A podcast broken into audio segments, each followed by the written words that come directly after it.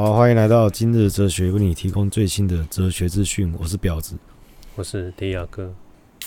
我们今天不要来聊哲学好了，我们来聊哲学史。这跟聊哲学不一样，只是聊哲学的故事。因为你每次听哲学都觉得很无趣，为什么偶尔换个口味听他的故事就好？听哲学的人不会就是为了有趣而来，然后听历史也不会有乐趣，好不好？把哲学跟历史两个这么无趣的东西结合在一起，它也是无趣的。它可能会有那个会有意外的效果，更硬、更无趣。我觉得你要说对，因为有一次我在跟朋友这边聊哲学，要聊形上学。然后聊完之后，我就问他们说：“哎、欸，你们感觉怎样？”我我朋友就说：“我感觉好无聊。”你朋友那么可怜？我觉得他说：“我感觉好无聊，好像一个小朋友，就直接不掩饰就抱怨起来。”嗯，再忍耐一下，这五分钟都是点心时间了。嗯，我以前有一个大学哲学系的朋友，然后他就说他去上形上学课，我然后我就问他什么形上学，他跟我解释了之后，我当下好像我我以为我懂了，后来想想看，我根本听不懂他讲什么。什么叫形上学？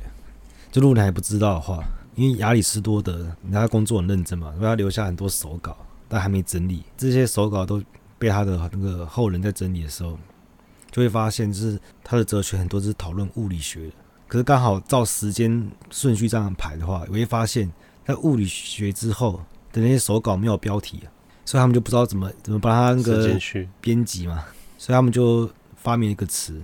就是行善学，它的字根的意思就是在物理之后。但亚里士多德他本人是没有用过形上学这个名称，因为那时候他他都自己称为是第一哲学、神学、智慧。这个形上学它就有物理学的基础，哪有超越经验的现象？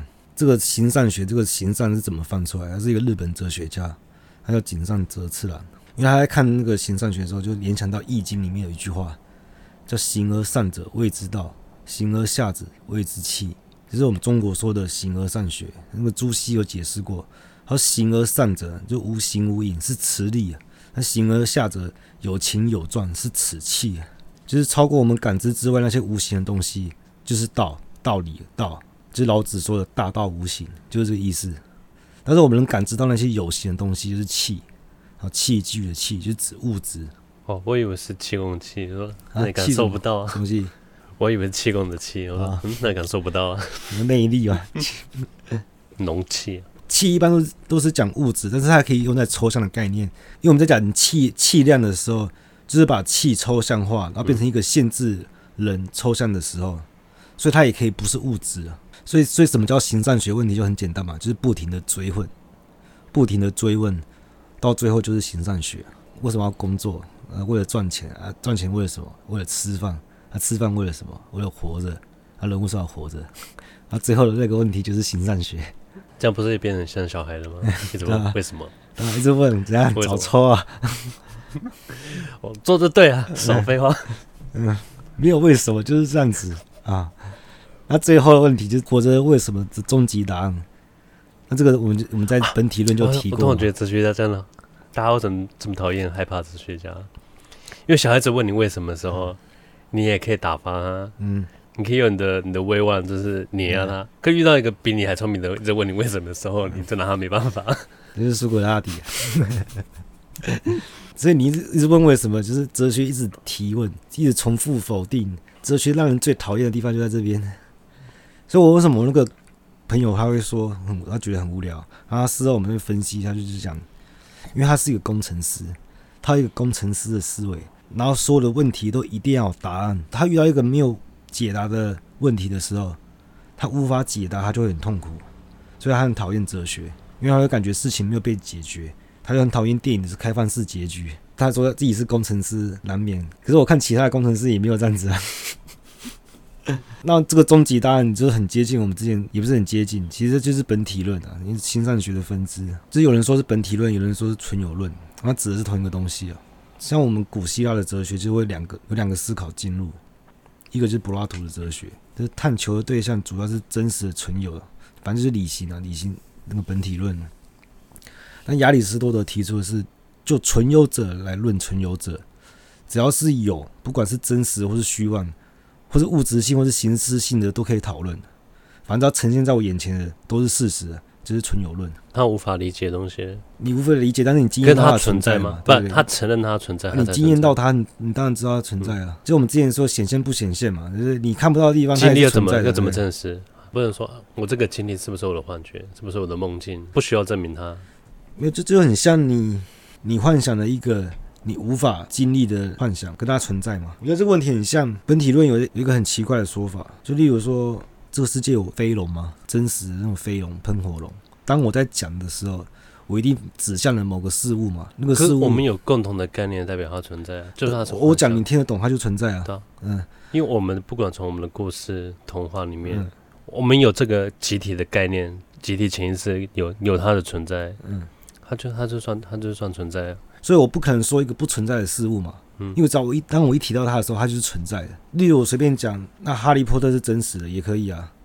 我一定哈利波特一定是要存在，我才能讲啊，因为我不能说一个不存在的东西。我刚刚说，嗯、我说经历嘛，经历过。嗯、如果他经历过，他无法解释他不认识的东西，但他无法证明说我我看到的到底是幻觉还是我的梦境，要怎么认定？就讲苏格拉底他，哦，他看到外星人哈，敢我爱我爱用外星人，以他的经历他一定无法理解。他跟外星人接触过之后啊，他就离开一辈子，他就没看过外星人，他讲也没知道他在讲什么，他会自我怀疑说，我这段经历到底怎么回事？我做了个梦吗？我看到幻觉了吗？嗯，他要怎么认定说这个是我的经验？但全部人都说是你是错的，嗯，你要怎么相信自己是对的？我觉得一般人都会说服自己啊，可能自己真的记错了，这样会过得比较轻松。不然你一个人，就是你一直要说服大家说真的有外星人，这太难了。我看了一个很奇怪的人类，他做了很奇怪的东西，从天上掉下飞下来。他是试水温的，比如说，哎、欸，有个很奇怪的人类，如果大家都觉得还好啊，然后他有个飞行器，大家觉得他还好啊。嗯、他说：“你是不是看到看到神明的？”他说：“没有，长得不太像人类。”啊，所以亚里士多德就说这个这种东西它存在啊，反正你感觉得到嘛，不管它是物质性还是形式性，我们都可以讨论嘛。有人批评形战学，人家感觉形战学就是你用镜子片面的方式在看问题啊，就好像说我把答案写好了放在那边，啊，等着我们去找到它。就这个世界本体好像一定有本体这种东西。黑格尔就认为，行善学理论中总是把寻求本体当成永恒不变的东西。他认为设定一个本体，那为什么这个本体一定是不变不动呢？他不相信这个什么什么终极的答案。他说，一成不变的东西最大的缺陷就是缺乏矛盾思维，就是矛盾率啊。像亚里士多德就说，你不能同时是某个事物，一方面它又不是，还是是就是，不是就不是，除此之外都屁。不过黑格就认为，他们对哲学的一个根本概念就理解错了嘛。那我们之前不是有提过黑格提出的辩证法嘛，就是这个正反合，他就在反驳这个啊。不过很多人对那个辩证法有错误的理解，辩证法简单化成说，好，我们看待事物好像要分成两个方向，就有人批评一个现象的时候，你就会说啊，这件事情。它有好的一面。哦，不是什么实验组跟对照组啊，对，它像乱丢垃圾，但是他可能让那些清洁队员有工作，其实这不是辩证法，这只是诡辩而已，他为了避免那有意义的结论，是一般人都能够理解的逻辑，都要遵守矛盾律。他的意思就是一件事，它不能自相矛盾，事物和事物之间也不能互相矛盾，就像是我说这个东西很好吃，也很难吃，但是无法接受啊。因为你无法理解嘛，所以黑格尔认为世界不是容不下矛盾，恰恰相反是到处都是矛盾。因为矛盾是世界的本质，不是世界本质，矛盾是人，是人看这个，以我的观点看这世界，我自己的矛盾，我看世界才会充满了矛盾。啊，黑格尔就说的就是这个啊，难吃的时候你马上会想到好吃，然后它这是这个正嘛，可是为什么它会好吃？你对好吃有一个想象，然后你发现它加了某个调味料之后，它真的变好吃了。所以他们就解决他的问题了，他把他难吃的部分解决了嘛。可是这个时候，那个已经解决的问题会变怎样？他马上又会延伸到另外一个更好吃的东西，相较之下，他会变难吃了。所以这时候怎么办法？他只能在改进自己。这是他的正反。他说世界就是往一个有序的方向前进，一直迭代吗？对对对，就是矛盾双方可以共存，而且可以互为差异，而且在这冲突的动态中，他们最终会化为和，然后达到协调而升华。就是新的核产生了之后，就产生新的矛盾，然后就不断这样子一直进化，一直进化。这种迭代有终点的吗？他说终点叫他取名叫绝对精神啊，但是我我认为他这个理论比较像这个过程才是他的绝对精神。如果你把你硬要想象它是有终点的话，我觉得有点失去他这个精神。因为他刚刚说什么不断迭代之后，最后会会达到一个整合。我觉得那个整合什么是他他所谓的终点吗？哦，不是我要设定一个终点，因为他讲到整合这个字。你整合的时候，你怎么确定他不会又引来一个更大的反？你你要怎么确定这就是终点呢？我觉得意义在此。好，我先抽根烟啊。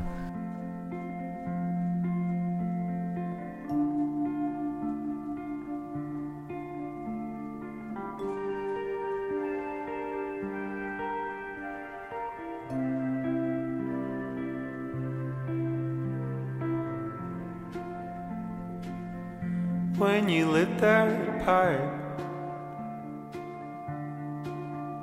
it caused me a terrible fright.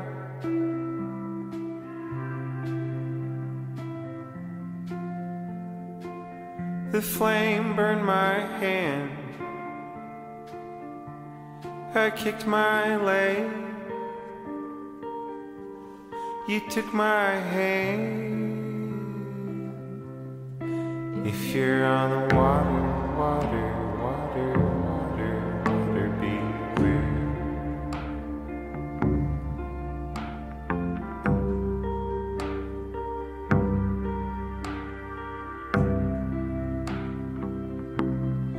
If you're on the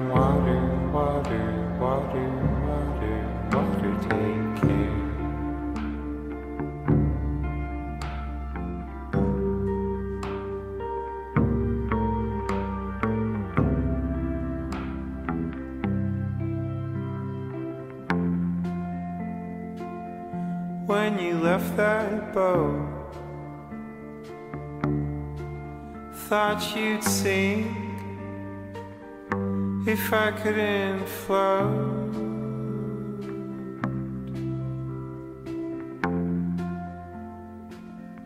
Would you lose your guilt if I was your daughter? Oh, Father. If you're on the water, water,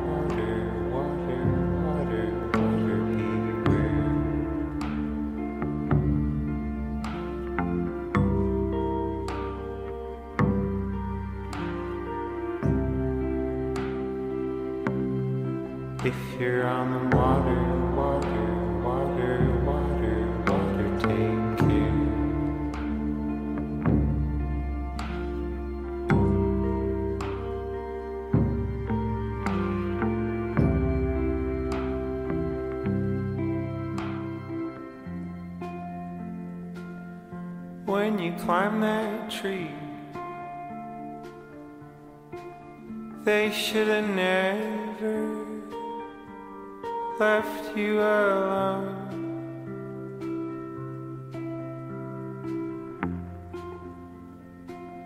I wish I heard you shout.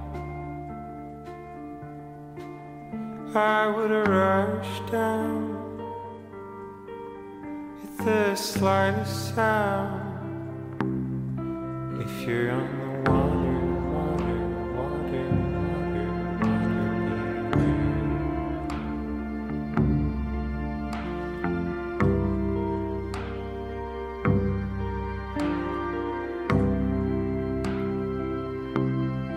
If you're on the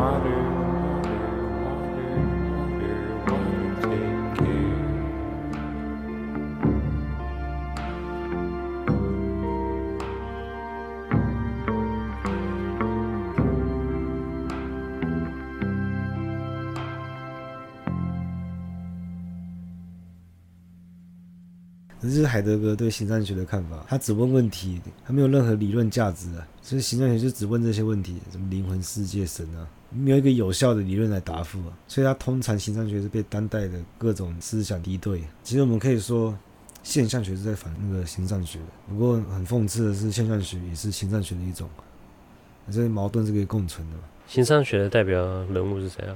第一个算亚里士多德，但他自己本人没有用过这个词。第一个，嗯嗯。